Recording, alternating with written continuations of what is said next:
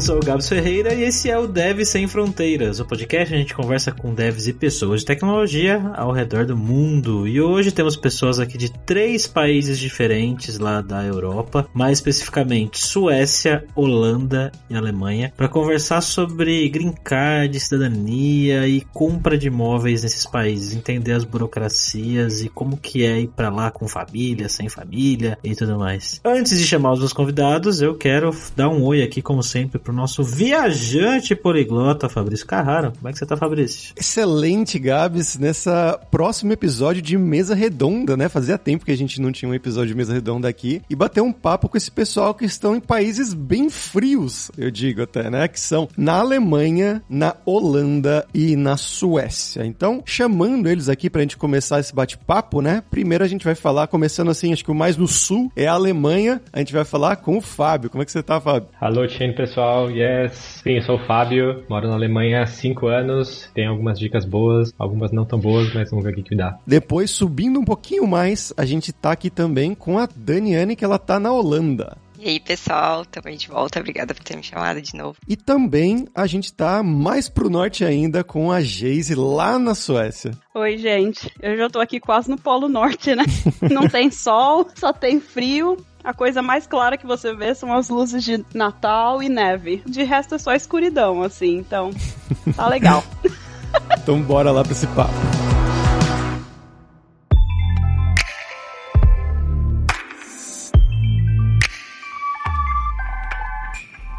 Mas bom, galera, né, pra gente começar aqui falando sobre esses temas, é um tema bem amplo, na verdade. Eu queria que vocês contassem, né, cada um aí, como é que foi o processo para vocês, né, de visto, né, de visto permanente, no caso, e aí até como que é, funciona ou funcionaria no futuro um processo de você dar uma entrada na cidadania desse país, né, se há uma possibilidade, se tem alguma dificuldade por ser brasileiro, como é que funciona? Eu vim para a Alemanha com visto de trabalho, com Blue Card, e aí ele a cada três anos renova, né? Esse Blue Card, eles funcionam que eles têm que provar que eles não têm nenhum alemão que faz isso na sua capacidade ou não tem isso? É, na verdade, como a Alemanha precisa de muitas pessoas, tem muitos empregos, tem muitas vagas abertas, principalmente em tecnologia, medicina, essas coisas que eles consideram serviços essenciais. Então eles consideram que são é, high skilled workers, é, funcionários com alto nível de importância, de capacidade, não é capacidade, mas enfim, bem capacitados, digamos assim. E aí é bem tranquilo vir, porque tem milhares de vagas abertas, você tem que provar que você tem aquela formação, a empresa meio que atua como um sponsor, né, te ajuda ali no processo do visto, te ajuda com toda a burocracia, basicamente. Então, para a área de TI é relativamente tranquilo, você tendo a formação certa, encontrando a empresa que vai te ajudar no, no processo, relativamente fácil de conseguir. Quando eu me mudei, acho que entre ter a aprovação da vaga, receber o contrato impresso no Brasil, que ainda fazia assim, muita coisa pelo correio, um mês eu consegui agendar e já consegui o, o visto do Blue Card. Pelo menos a autorização para vir para cá e depois eu peguei o Blue Card quando eu cheguei. Tem algum pré-requisito específico, Fábio? Porque eu tenho um, um, amigo que um tempo atrás ele fez um processo para trabalhar em Berlim e no fim das contas eh, ele foi aprovado pela empresa, eles deram entrada de documento, tudo mais, mas aí no meio ele teve um problema, né? não lembro exatamente o que foi agora agora, mas ele não, ele não era formado, ele não tinha terminado a faculdade e aí deu, deu ruim o processo de visto dele, só porque ele não era formado. Tem algum pré-requisito nesse sentido? Então, eu já ouvi casos similares, pelo que entendi o que acontece assim, é meio que nem nos Estados Unidos, que para cada X anos que você trabalha, eles meio que valem como um ano de faculdade. Então, se você trabalhou por 12 anos, eles equivalem a 4 anos de faculdade, mais ou menos assim.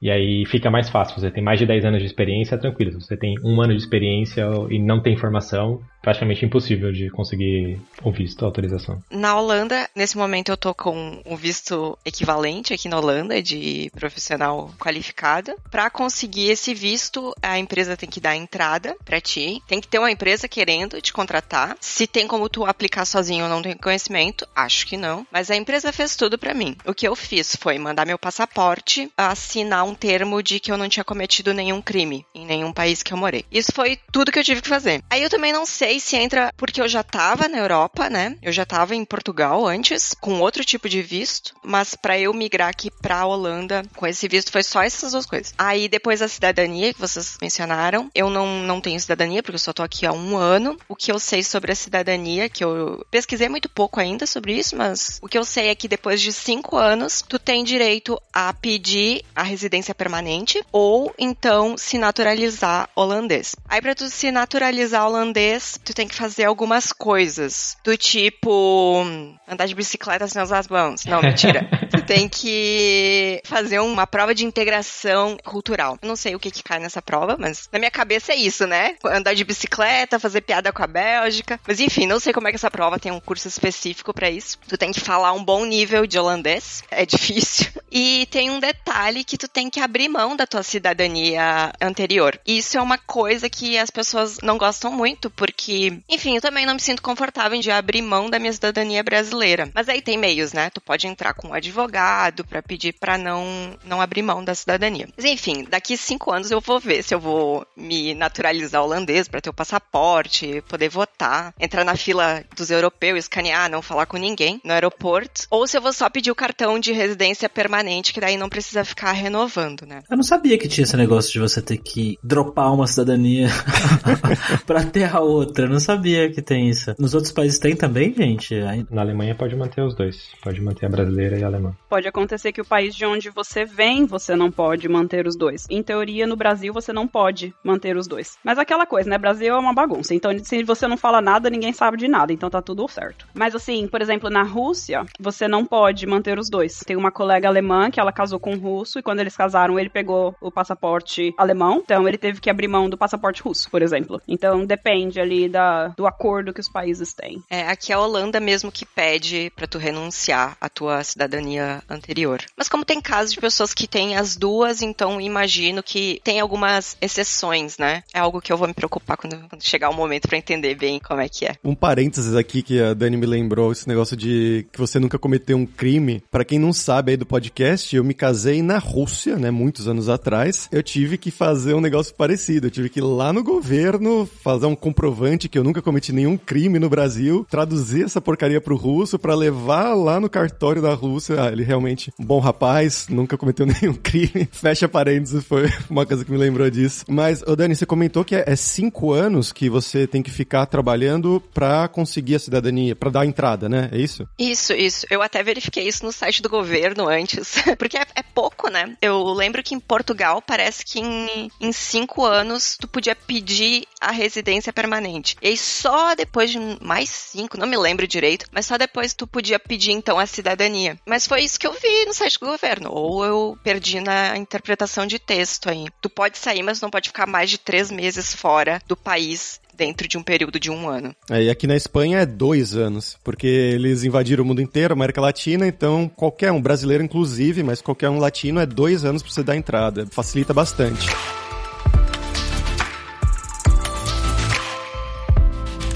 Mas, ô Geise, como é que é o seu visto? Como é que foi a sua história do visto? A minha história eu acho que é um pouco engraçada, porque eu consegui três empregos ao mesmo tempo. Desculpa aí.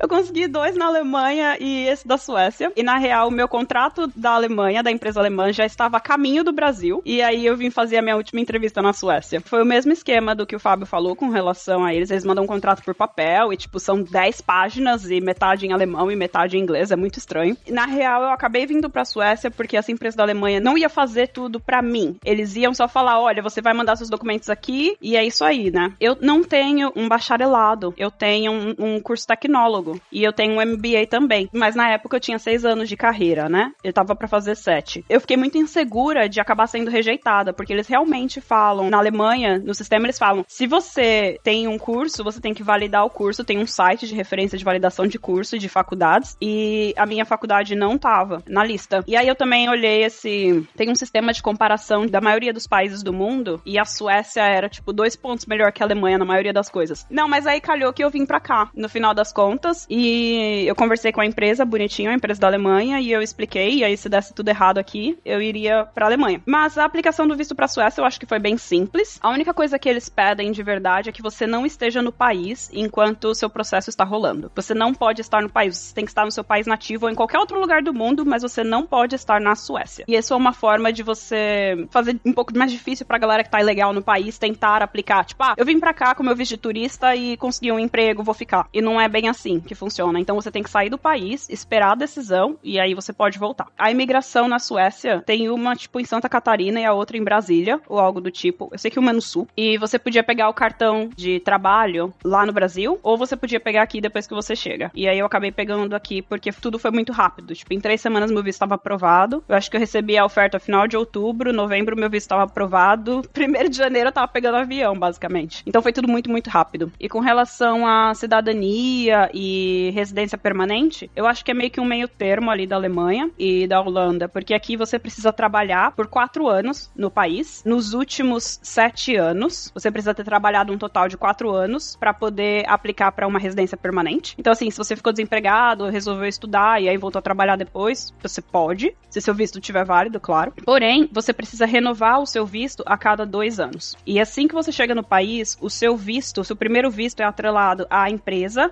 e à sua posição. Aí, se você perder o visto, o que aconteceu comigo, eu fui mandado embora, então você perde o seu visto e você tem três meses para arranjar um outro emprego e receber uma nova decisão da imigração. E se você não arranja um emprego, tchau, você tá aqui legal. E se você consegue um emprego, então eles só renovam e você continua aqui de forma normal e aí o seu visto vai ser atrelado à nova empresa e à sua nova posição. Isso foi o que aconteceu comigo. E aí, depois de dois anos, quando você renova o visto de novo, você não está mais atrelado à empresa, mas você está atrelado ao seu cargo. Então você não pode mudar de cargo. Se você mudar de cargo, você tem que aplicar para um novo visto. Eles têm que aprovar sua mudança de cargo, seu novo salário e tudo mais. Tem um salário mínimo também, que é requerido pela imigração. Se alguma empresa tentar te pagar menos do que esse salário mínimo antes de imposto, também você não vai ser aprovado. São muitos detalhes, assim, que tem aqui na Suécia, e esses detalhes eu acho que fazem a burocracia. E é muito importante você estar atento a todas essas coisas, porque aqui, quando você renova o visto, muitas pessoas na Suécia, como aconteceu com a maioria dos empregados do Spotify uns anos atrás, em 2017, eu acho, 2016, muitas pessoas foram mandadas embora depois de estar aqui há dois anos, porque a empresa não pagou os seguros corretamente, porque a empresa. Tem muita gente que trabalha como consultor, certo? Então vamos supor, a empresa falou que vai te pagar 30 mil quando você tiver trabalho. Mas quando você não tem um trabalho, eles vão te pagar 25 mil. Eu sei de gente que foi deportada por conta disso, porque a pessoa ficou sem trabalhar, estava empregada, mas não estava trabalhando em nenhum cliente por seis meses. E aí a migração falou assim: não, você recebeu menos do que a gente aprovou você a receber. Tchau. E assim, claro que você pode recorrer, mas aí você tem que falar com sindicato, você tem que ser membro de sindicato e todas essas coisas. Então, assim, eu acho que o medo de ser deportado aqui na Suécia é muito, muito alto. Você nunca sabe se é emprestar ou não fazendo as coisas certas. Na Suécia, você é responsável por todas as coisas relacionadas a você. Então, assim, por que, que você não checou? Por que, que você não olhou? E é tipo, porque eu não falo teu idioma, cara.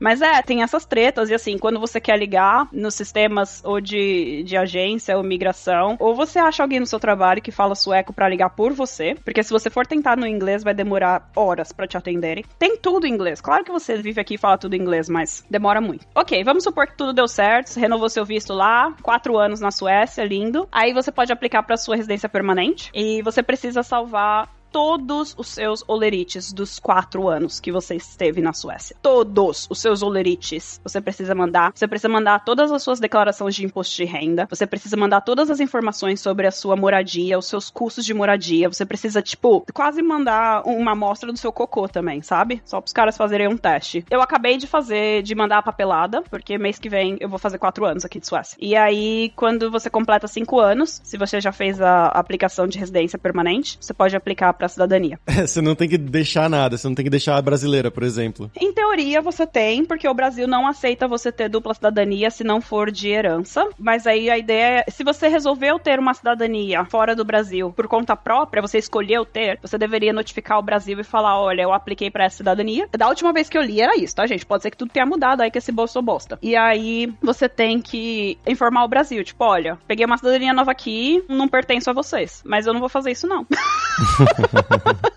e sei, ninguém faz isso, eu acho. Eu não sei por que, que alguém faria isso. Polícia Federal tá ouvindo aí, eu não tenho nada a ver com isso. Não, eu também tenho nada a ver com isso, porque eu já fiz minha declaração de saída definitiva. Isso é uma coisa importante. As pessoas precisam dar conta da declaração de saída definitiva, gente. Não sai do país e não faz declaração. Um monte de gente não faz declaração, mas eu considero um negócio importante, porque se você cair na rede, tu é peixe grande pra pagar, viu? Eu não arriscaria. O Fábio acabou não falando da cidadania. É, eu, eu ia comentar, na verdade, que comparado com o que a Geise explicou agora, na Alemanha é muito mais tranquilo, mas muito mais tranquilo. Não pra cidadania, mas pra residência permanente, pelo menos, é muito mais fácil. Eles têm diferentes níveis, né? Então, quando você vem com visto de trabalho, tem esse esquema de renovar também todo tempo. Eles falam que você tá atrelado à empresa e ao cargo, mas é mais a empresa do que ao cargo. Eu mesmo troquei de empresas, o Blue Card continuou valendo normal. Só que eles têm uma. Para residência permanente, o que é mais fácil é que, assim, se você já fala alemão, depois de 11 meses falando alemão C1, você já poderia pedir a residência permanente. 22 meses com B, você já poderia pedir residência permanente, ou 33 meses com A1. Então, eu, claro, tô no A1. O pior de tudo é que a minha esposa estudou bastante alemão, estudou com o Fabrício até, estudou. Chegou no nível B2 agora, não vale de nada para tirar residência permanente. Eu, que sou o portador do visto principal, digamos assim, então ela não pode tirar residência permanente por si só. Eu que tenho que entrar com a papelada. E, para tirar a residência permanente, é bem tranquilo. Você tem que juntar alguns documentos também, é o, o CHUFA, que eles chamam aqui, que é o seu histórico de financeiro, né? Tem que levar alguns lerites também, tem que levar o antecedente criminal. Só você manda pelo correio e depois você vai lá, eles te perguntam, sei lá, nome, idade, cor dos olhos em alemão e tá pronto. Tá Caramba.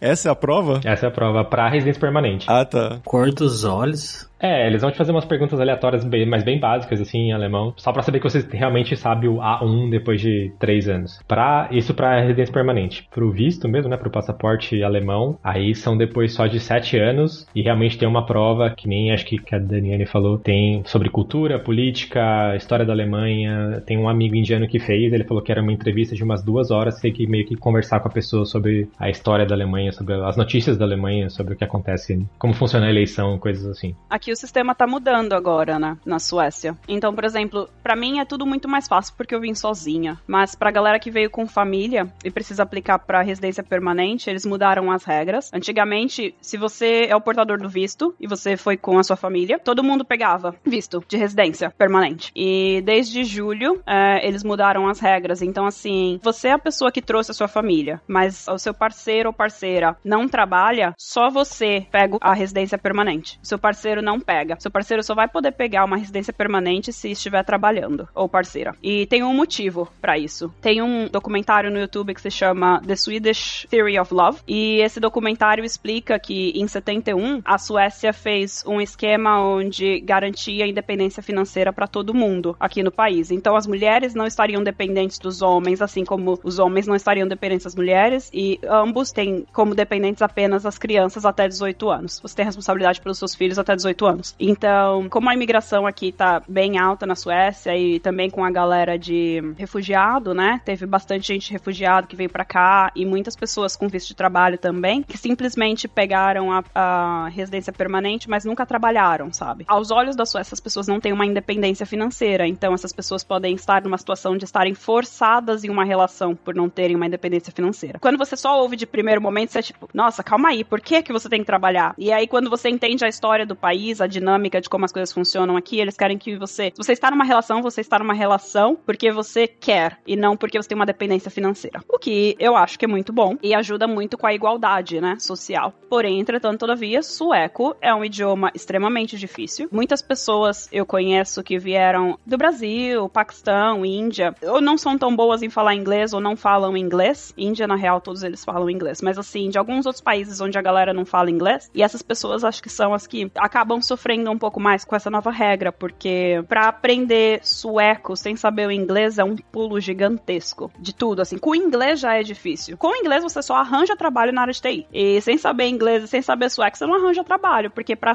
você conseguir trabalho em sueco aqui, tipo, literalmente, para você limpar chão, o que seria o trabalho mais fácil de se conseguir, você precisa falar um nível básico de sueco, que é o nível D, que eles chamam aqui, o SFI-D. E muita gente vem pra cá já, tipo, com diploma de advogado advogado, diploma de arquiteto, e você não vai conseguir um emprego nessa área. Você consegue, claro, estudar sueco focado na área, mas depois de 3, 4, 5 anos. E aí você vai ter que esperar. A Suécia vai entrar com uma lei em 2025 para ter o teste de idioma, conhecimentos gerais, né, que eles chamam. Então você vai ter que ter um nível de SFI D, e que é o sueco, básico assim, para uma criança de 7 anos de idade. Você vai precisar dar nota e talvez fazer uma prova, não está decidido, mas em 2025, para quem tem que pegar a cidadania aí permanente, vai ter que ficar esperto.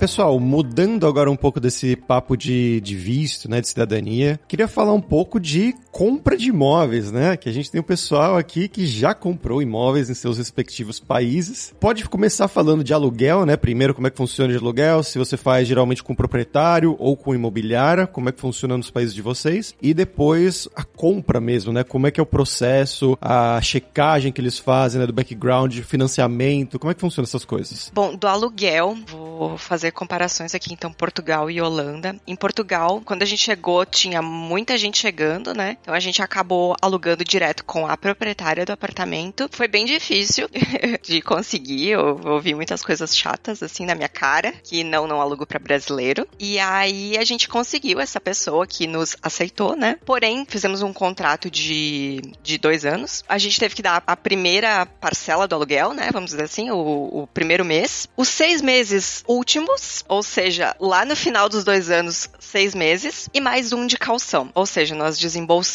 oito parcelas de uma vez. E foi o que a gente conseguiu. Assim, na, eu não tive outra opção. Era isso ou ficar em Airbnb, que era muito mais caro. Foi assim que foi para mim em Portugal. Pessoas que tentaram alugar agora parece que tá um pouco mais simples, porque com a pandemia muita gente foi embora. Essa foi a minha realidade lá em Portugal. Beleza. Na Holanda foi diferente. O aluguel é bem competitivo também, mas as coisas são um pouco menos abusivas. Eu mencionei, né, que teve uma pessoa que foi com a gente visitar apartamentos, né? Era uma pessoa, a fada madrinha que a empresa destinou, ia com a gente, assim, pra, enfim, dar um apoio, né? E aí, não sei se por causa disso, ou também por causa de ter ela e a combinação que era pandemia, que não tava rolando muito de alugar, nós conseguimos então escolher um apartamento que nos agradou, que aí foi bem diferente, né? Antes a gente pegou o que a gente conseguiu, aqui a gente conseguiu escolher o que nos agradou. E aí nós fizemos o contrato com a imobiliária. Aí, assim, nós conhecemos o proprietário, a proprietária do apartamento, mas nós fizemos o contrato com a imobiliária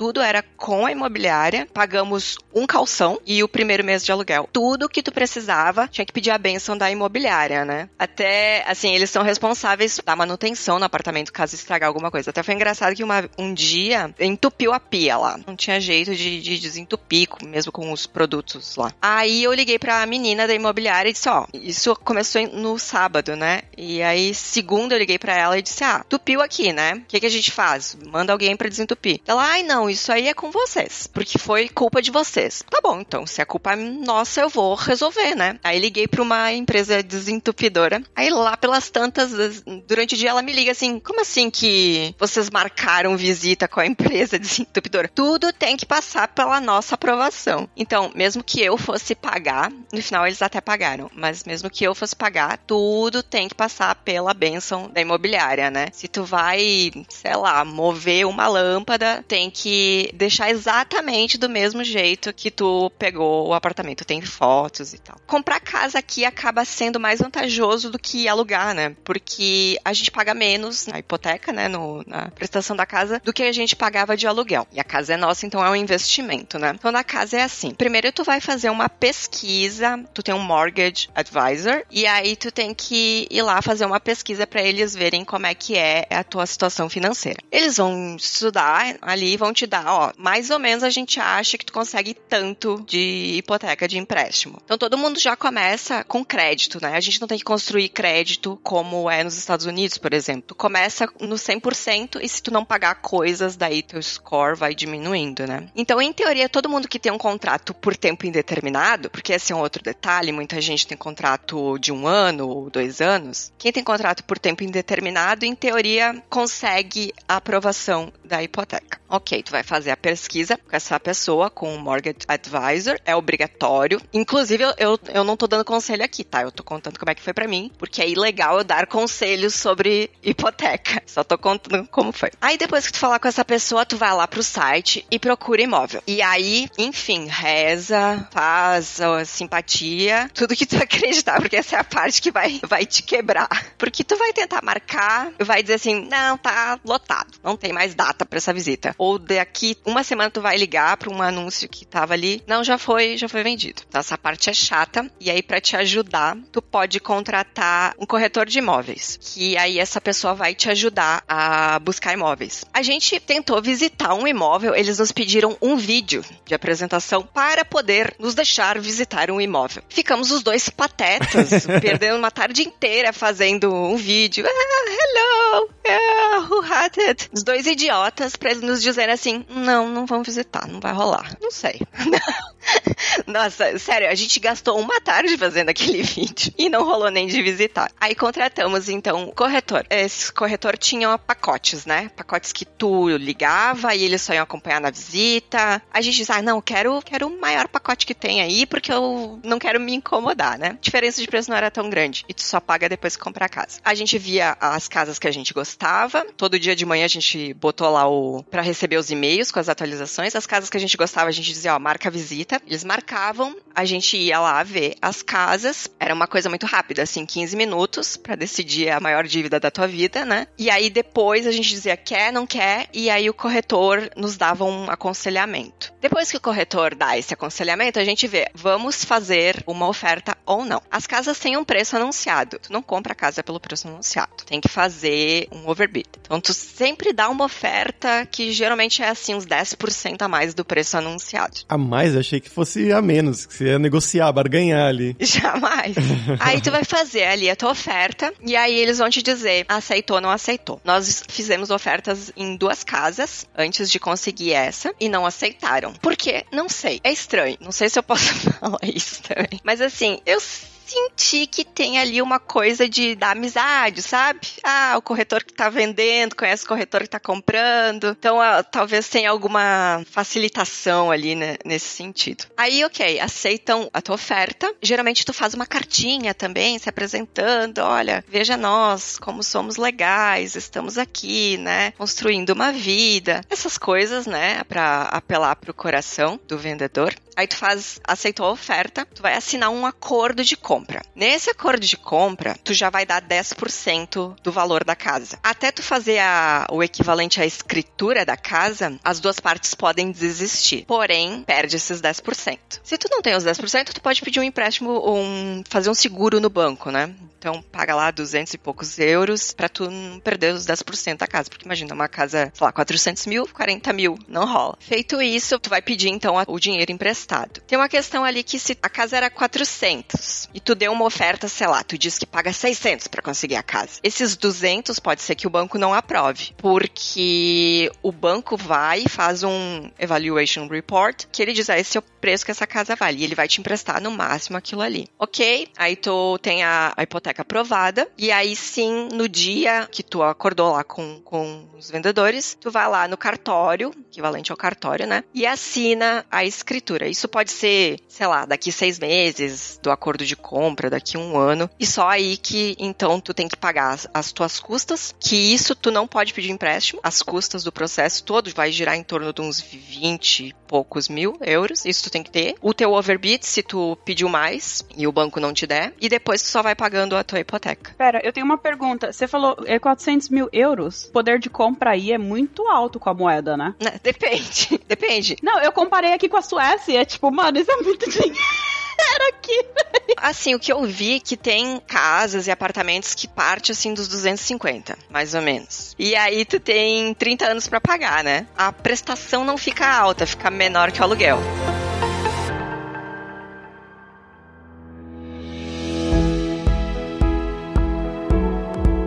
Fábio, como é que foi aí em Berlim, cara? Que a parte mesmo de achar a casa pra alugar falam que é um pesadelo já em Berlim, né? Eu já ouvi histórias de terror, mas conta-se a sua parte do aluguel e da compra também. É verdade, é verdade. Então, quando eu vim pra cá, cinco anos atrás, a gente pegou um dessas casas temporárias por um mês para chegar, ver o que está acontecendo, se encontrar na cidade, tentar achar um bairro que a gente gosta mais ou não. Mas no final a gente achou e pegou a primeira casa que nos aceitou também. Então foi meio que abre todos os sites que tem casa para alugar de seis meses a três anos, sei lá, e aplica para todos. O primeiro que chamar a gente vai. E foi meio como que aconteceu. Então, na verdade, eu fiquei um mês num apartamento minúsculo. Depois eu consegui um outro apartamento que é, renovava a cada seis meses. Só que depois de um ano a proprietária veio e falou para mim assim: então, todo ano tenta vender esse apartamento. Esse ano ela vai tentar de novo, mas fica tranquilo, não vai dar nada. A gente renova mais seis meses aqui e depois está tudo bem.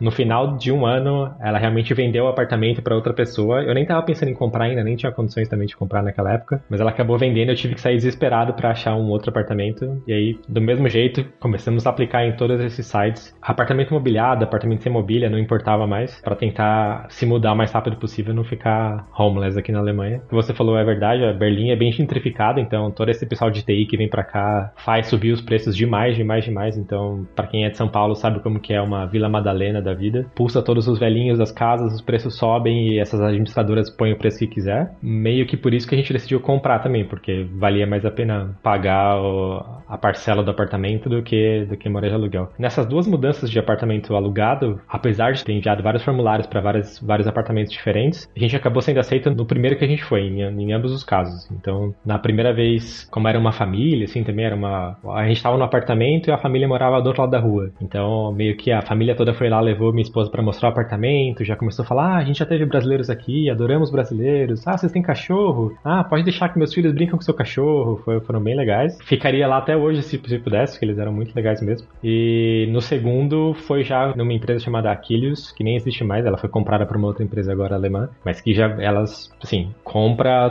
todos os apartamentos possíveis e imagináveis na cidade, renovam, né? Renovam um pouquinho, assim, dá uma mascarada nessa cara antiga do apartamento de Berlim e põe o preço lá em cima. Então, aluguel no centro, vai dentro do ring, que seria a parte mais central da cidade, dois zimmers, né, que seria só a sala e o quarto, é no mínimo 1.200 euros, é bem caro. E aí quando a gente foi ver, para comprar, meio que a parcela dava na mesma, dava em volta de mil, mil e poucos euros. O preço dos apartamentos é em torno também, tem de 300 mil e o céu é o limite, então 200, 300, 400, eu já vi de 900, mil, um milhão e meio aqui na região, assim, do outro lado da rua, só porque é mais novinho, ou apartamentos que foram construídos do zero e tal. Eu ia perguntar com quem que vocês pegam financiamento. Eu imagino que com banco, obviamente, mas tem tipo a, a caixa aí da, da Alemanha e, e, e dos outros países. É, então, eu ia até falar pra Dani aqui que, pessoal, vem pra Alemanha que é muito mais fácil, muito mais tranquilo. O processo é demorado, mas o suporte é muito melhor. Então, quando a gente decidiu sair dessa jornada de pagar aluguel para comprar casa, eu fui tentar me informar ali, fazer umas simulações para ver quanto que saía, quanto que custava. Tem esse mesmo esquema que a Dani falou, que é o apartamento custa 400 mil, mas você não tem que dar um bid maior, você paga mesmo os 400 mil, mas tem muitas taxas, então sai meio que 450, 460, dependendo do estado que você tá. Cada Berlim, acho que é, tem que pagar as custas de quem te ajudou a comprar do teu corretor, mas 14% em cima do valor do apartamento é meio que o imposto que você paga só para comprar a casa, a seco, digamos assim. Aí quando eu achei como é que funcionava, então tem alguns na Alemanha, a maioria dos serviços você não paga por um corretor, você não paga por um suporte financeiro desse tipo. Eles te ajudam de graça, e aí quem paga para eles é o banco ou é a empresa que te forneceu o serviço. Então, para seguro, sei lá, seguro de saúde, seguro de emprego, previdência privada, financiamento de imóvel, financiamento de carro, qualquer um desses serviços, quem vai pagar esse corretor é a empresa que ele tá com quem ele tá lidando. Então, ele é meio que um broker, ele é meio que um centralizador, ele tem todos os contatos e para ele é o que é vantajoso é te dar um, realmente te fazer uma boa oferta, porque é aí que ele vai ganhar,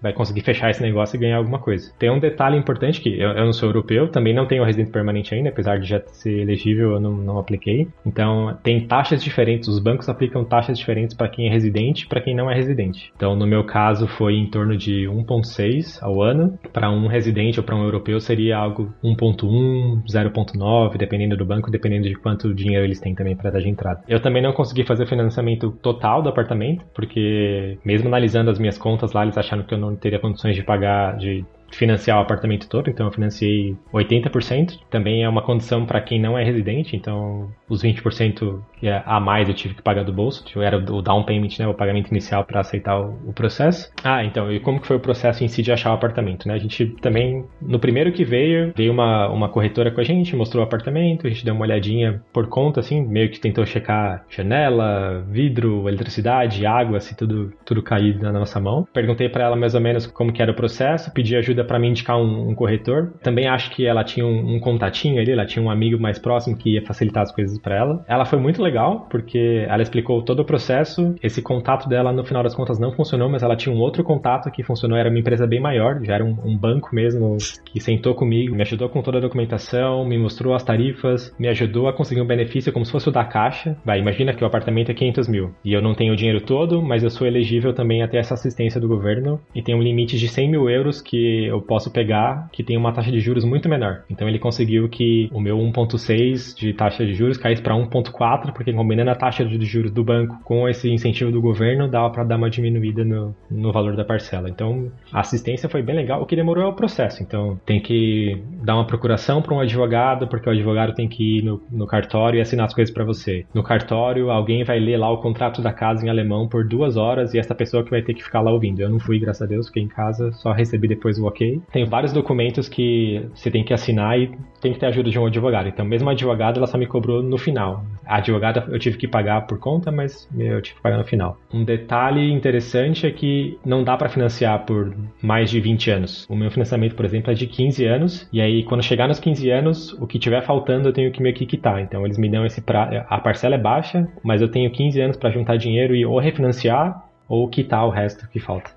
Foi mais ou menos esse processo. Em questão de auxílio, foi muito tranquilo. Então, o auxílio da corretora, o auxílio do finance broker e o auxílio do, da advogada foram tranquilos. Assim, eu tinha só a ansiedade de esperar os documentos chegarem, mas eu não tive que fazer muita coisa. E demorou entre. A gente assinou que queria comprar em abril, só foi sair realmente o, no notary lá no cartório que estava no nosso nome em janeiro do outro ano. Então, demorou um tempo, mas eu não tive trabalho quase que nenhum. Como é que era para vocês visitarem os apartamentos? Assim, vocês viam na internet, diziam quero esse, esse, esse, vocês conseguiam visitar visitar todos? Vocês conseguiram realmente escolher, assim? O primeiro, vocês tiveram que fazer oferta em mais de um? Então, no aluguel a gente chegou a visitar mais de um. Na compra a gente, nós vimos um, aí saímos do, do apartamento falando, caramba, que legal, lugar é legal. E agora? Vamos comprar ou não vamos? Ficamos pensando, perguntei pra mulher, tem mais alguém interessado? Ela falou que não. E ela falou, ah, então só preenche isso daqui e já que eu vou dar entrada no processo, você tem que me dar dois mil euros de, de calção ou de seguro para garantir que o apartamento é seu e, enfim, foi bem tranquilo. Eu tenho a impressão que é efeito do, da gentrificação, né? Então, tem vários apartamentos no centro da cidade que estão sendo renovados e aí ou eles vão ser renovados para ser alugados ou eles vão ser renovados para ser vendidos. Então, eu peguei essa onda e consegui um relativamente ok. E Geise, você comprou casa já? Sim, comprei um apartamento.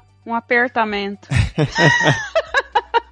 Conta pra gente aí como é que é dessa questão do, do aluguel, né? E da, da compra. A Suécia tem relativamente preços muito diferentes se você tá em Estocolmo, perto de Estocolmo ou no meio da neve. É assim que você define as coisas aqui. Então, quando eu vim, você tinha um site, eu tive que colocar um anúncio para falar que eu queria alugar um apartamento no Brasil, quando eu estava lá, e a empresa aqui pagou o meu anúncio, porque eu não conseguia pagar pelo Brasil. As pessoas que ficaram interessadas no meu perfil me contataram e mostraram o apartamento que eles tinham, por exemplo. E aí, às vezes era só, tipo, em casa eles tinham na parte de baixo alguma coisa, assim, uma casinha extra, ou às vezes era um apartamento, e aí era aluguel. A maioria deles era um aluguel de segunda mão. Aluguel de primeira mão aqui você tem que ficar, tipo, 20 ou mais anos na fila para poder alugar direto de primeira mão, porque aqui o mercado imobiliário na Suécia é uma loucura. Recomendo fazer uma pesquisa sobre mercado imobiliário em Estocolmo. Tipo, chega a ser 70 vezes mais caro do que em outras partes da Suécia, assim. É bizarro. E eu dei meio que sorte, porque como eu coloquei o anúncio antes, não sorte, né? Eu acho que eu já falei no outro podcast. Se você é desenvolvedor, você tem um privilégio do caramba aqui. Primeiro, que o seu salário é mais alto do que o da média. Todo mundo sabe o quão importante você é pro país. Você colocou que você é desenvolvedor no seu perfil, provavelmente você vai conseguir mais ofertas do que uma pessoa que tá aqui procurando emprego, por exemplo, ou que tá estudando. Então eu consegui, acho que, uns cinco lugares para olhar. E aí, quando eu me mudei, eu fiquei um mês morando com um amigo meu, brasileiro também. Então eu fiquei no apartamento dele e aí eu pude olhar os apartamentos. E aí eu acabei alugando um apartamento, até que ok, assim, eu moro sozinha, né? Então eu paguei 10 mil coroas pelo apartamento, foi super barato. E era perto do metrô, 20 minutos da cidade, assim, de metrô. Então foi super, super barato. Tem gente que ganha 10 mil coroas de salário. Mas no Brasil seria o mesmo que pagar, tipo, mil reais de aluguel com aquele salário de 4 mil, como a gente conversou no outro podcast, sabe? Então você pagar mil reais de aluguel com salário de 4 mil é 25% do seu salário antes de, de taxa. Então você tem que pensar nisso também, a proporção do preço das coisas. Parte boa é que você não paga gás, você não paga. Geralmente, quando você aluga, eletricidade já tá inclusa. Muitos apartamentos já vêm com mobília. Internet geralmente tá incluso. Tipo, tudo é incluso, sabe? Então é só o pacotinho ali, você paga, tudo bonitinho. Quando eu decidi, tipo, ok, eu quero comprar um apartamento, eu já tava fazendo uma poupancinha, mas aí eu perdi o emprego, então foi meio que, tipo, problemático com essa época aí. Mas eu guardei dinheiro o máximo que eu podia, no limite que eu podia, porque eu queria muito comprar um apartamento, né? E quando você é uma pessoa só trabalhando, pagando todas as contas e dando com tudo, é muito mais difícil do que quando você é um, um casal, com duas pessoas trabalhando. Dois anos e o que oito meses para eu conseguir juntar dinheiro suficiente para comprar um apartamento numa localização ok. Eu não moro em Estocolmo, eu moro tipo no ABC de Estocolmo, porque a gente não pode abandonar o ABC, né, gente?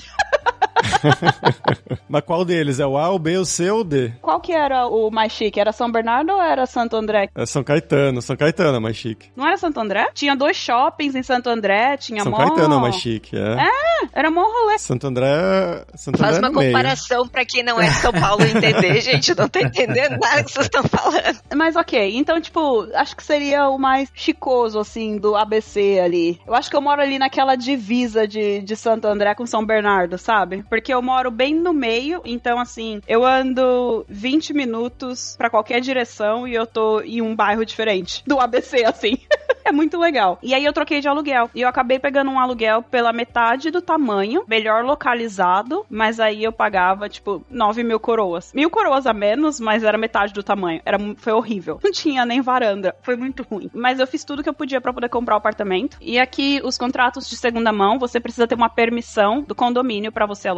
Se você não tem uma permissão do condomínio pra alugar, você pode ser chutado do apartamento a qualquer momento, sem aviso prévio. E quando você assina o contrato, se você quer sair do apartamento, você geralmente precisa de dar dois a três meses de aviso prévio, locatário, locatária. E você não pode, como a Daniane falou, você não pode fazer absolutamente nada no apartamento. Você não pode pintar uma parede, você não pode colocar um quadro, você não pode fazer absolutamente nada. E o meu primeiro apartamento, eu derrubei óleo de cabelo no chão de madeira, e era madeira de verdade, e eu não sabia. Quando eu fui limpar, tipo, a madeira já tinha sugado o óleo. E, gente, eu nasci cresci pobre, né? Nunca vi chão de madeira na minha vida. Meu, meu calção ficou naquele apartamento. E eu lembro que a mulher pegou e falou assim: você vai ter que pagar. Eu falei, quanto que fica pra trocar só essa parte? Ela falou, não, não é só essa parte, você vai ter que pagar a sala inteira. 14 mil coroas. E eu falei, não.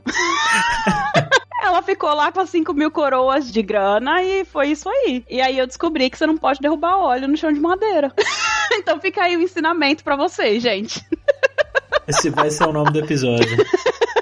Será que pode derrubar óleo no chão de madeira na Suécia? Gente, você não pode fazer nada na Suécia, qualquer coisa que você paga. E quando você aluga um apartamento, você precisa ter seguro de aluguel. Então, assim, o dono vai ter o seguro de dono, mas se, vamos supor, o apartamento, você colocou o apartamento, fogo no apartamento, você vai arcar com os custos. Se você não fez um seguro pro apartamento, você vai ter que pagar. Super legal, porque quando você chega aqui, você não sabe dessas coisas, né? Ninguém te fala. Então, o primeiro apartamento que eu tinha na real já tinha o seguro incluso, mas aí o segundo eu soube que eu tinha que fazer. Então foi, foi bem legal. Pra comprar, eu acho que aqui a Suécia ela é bem simples com a questão financeira. Você não precisa de um advogado, nada do tipo. Tudo que você precisa é 15% em dinheiro do valor que você pretende pagar no apartamento. E quando eu falo pretende pagar no apartamento, é porque você nunca sabe o quanto você vai pagar no apartamento. E essa é a parte legal. Porque, pelo que eu entendi aí na Alemanha e na Holanda, você só fala, tipo, olha, essa aqui é minha oferta e é isso, né? Não fica vai e volta. Aqui na Suécia é leilão. Então você tem o preço inicial e você vai participar participar de um leilão, se você gostar do apartamento. Então, assim, o que acontece? Você tem uns 15% de dinheiro, aí você imagina, tipo, ok, eu posso pagar 2 milhões no apartamento. E aqui são milhões, porque estou em Estocolmo. Se você estivesse no norte da Suécia, aonde agora vai ter, tipo, um metro e meio de gelo, você pagaria, tipo, 100, 200 mil numa casa. Aqui você pagaria um mínimo um milhão por um apartamento ovo e, tipo, 2 milhões por um apartamento pequeno. É, 200 mil euros. Tá mais barato aí que os 400 mil que eles falaram lá. É, tá mais barato, viu? Porque que eu me assustei quando eu vi quando eles falaram os preços. Calma que eu tô falando de uma casa com varanda, três andares, cinco quartos, às vezes é mais ou menos perto do centro, né? Não, mas aqui em Barcelona, por exemplo, um preço normal, assim, normalíssimo é 300 mil euros. É a média, assim, na verdade. Um apartamento de dois quartos, vamos dizer. Tipo, a casa, se você parar pra pensar que você pegou uma casa perto do centro por esse preço, é bem barata. Aqui na Suécia, se você fosse pegar uma casa, você pagaria, tipo, tem apartamentos, eu sei de apartamentos que custaram 8 milhões e é um apartamento de tipo 105 metros quadrados. Custou 8 milhões. A casa aqui, você pode imaginar o quanto custa, né? Sem contar que aqui, quando você compra casa, você paga todos os custos da casa, então sai muito mais caro. Enquanto você compra um apartamento e geralmente você, no preço do condomínio, vem incluso várias coisas. Então no meu vem incluso internet, televisão, eu só pago eletricidade e água quente, mas aquecimento tá incluso, água gelada tá incluso, água fria, né, tá incluso.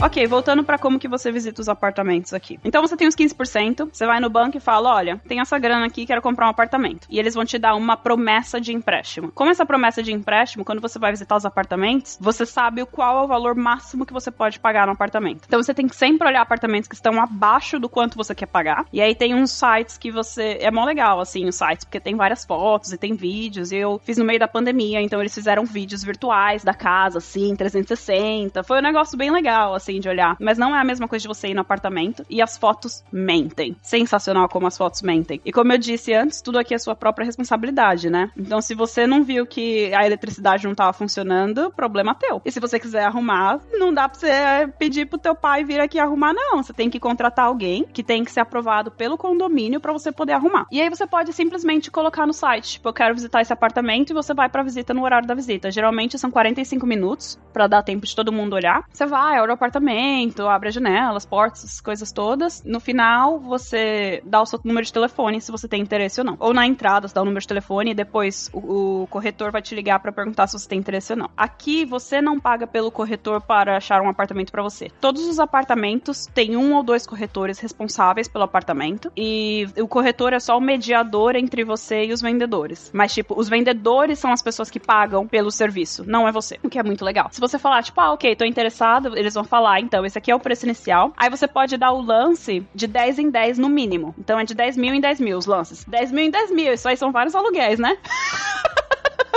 São vários aluguéis ali. E às vezes você vai assim, teve um apartamento que eu olhei e a primeira pessoa deu um lance de 500 mil de cara. Você fala, velho, o apartamento nem valia 500 mil plus, tipo, ia chegar no máximo 500 mil plus. Não era nem era um apartamento aqui perto onde eu comprei o meu, na real. Eu fiquei muito puta, porque era um apartamento muito legal e a pessoa mandou 500 mil e eu falei, ah, já era. E aí tem esse esquema de que se o apartamento, se você quer muito apartamento e o apartamento ficou mais caro do que o que você tinha pré-aprovado, né, de crédito, você pode pegar empréstimo pessoal, e esse empréstimo pessoal geralmente tem uma taxa muito mais alta do que o empréstimo de compra de apartamento. E aí você paga dois empréstimos ao mesmo tempo, aí você pode pegar, tipo, 100 mil, 200 mil, eu não sei quanto mais caro seu apartamento vai, vai ficar. E você paga tudo em 50 anos. E é muito legal, porque o leilão acontece por SMS. É sensacional. É um dia que você vai ficar no seu telefone ali, ó, só escrevendo, mais 10 mil, mais 10 mil, mais 10 mil.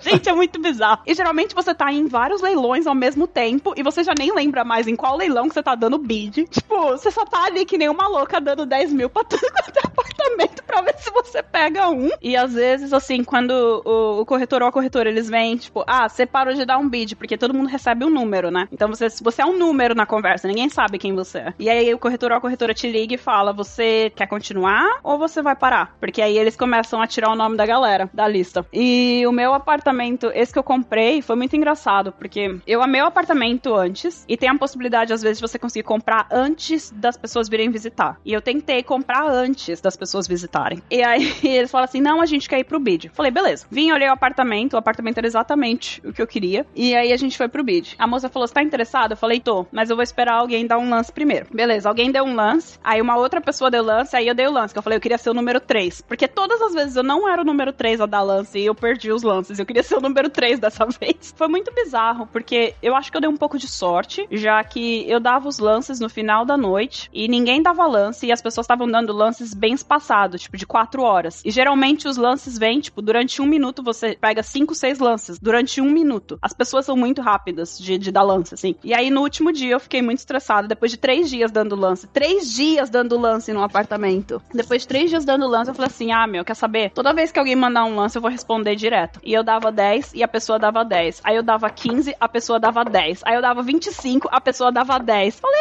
ah, velho, que isso? E aí eu fui 10, 10, 10, 10, 10, 10, até a pessoa desistir. Eu ganhei por 10 a mais.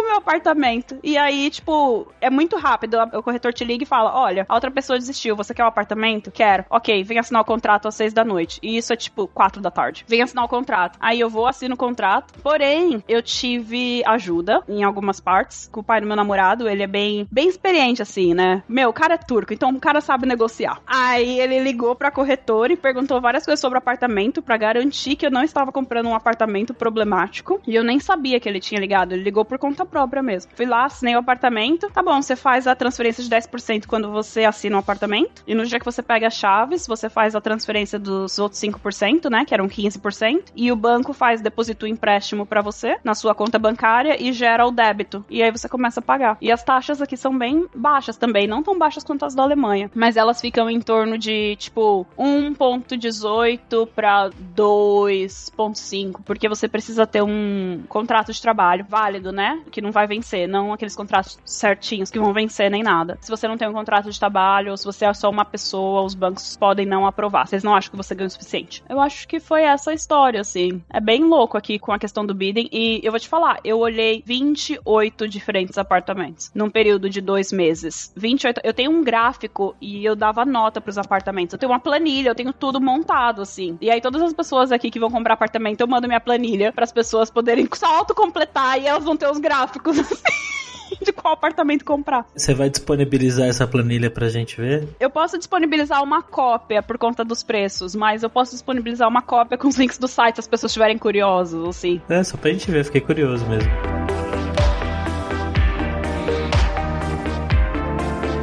Mas beleza, galera. Muito obrigado pela participação de vocês três aí. Os links lá do pessoal, do LinkedIn, Twitter, seja lá o que for, vão estar tá aqui na descrição do episódio. Mas, bom, eles já participaram de episódios no passado, né? Então, se vocês quiserem, podem reescutar os episódios que eles participaram da Geise, da Daniane e do Fábio. Link na descrição do episódio.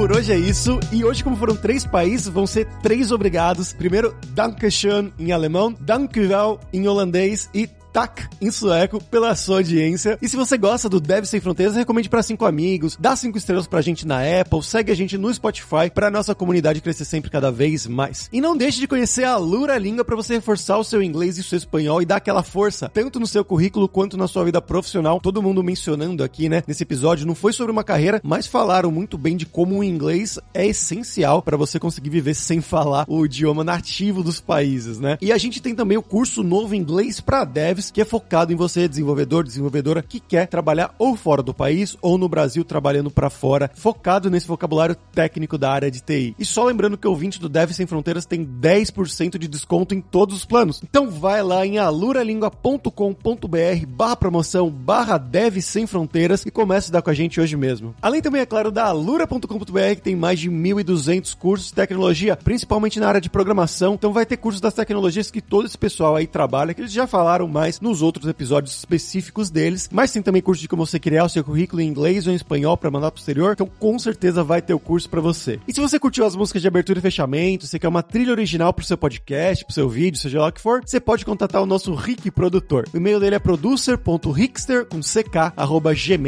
com. Então, pessoal, até a próxima quarta-feira com uma nova aventura em um novo país. Tchau, tchau!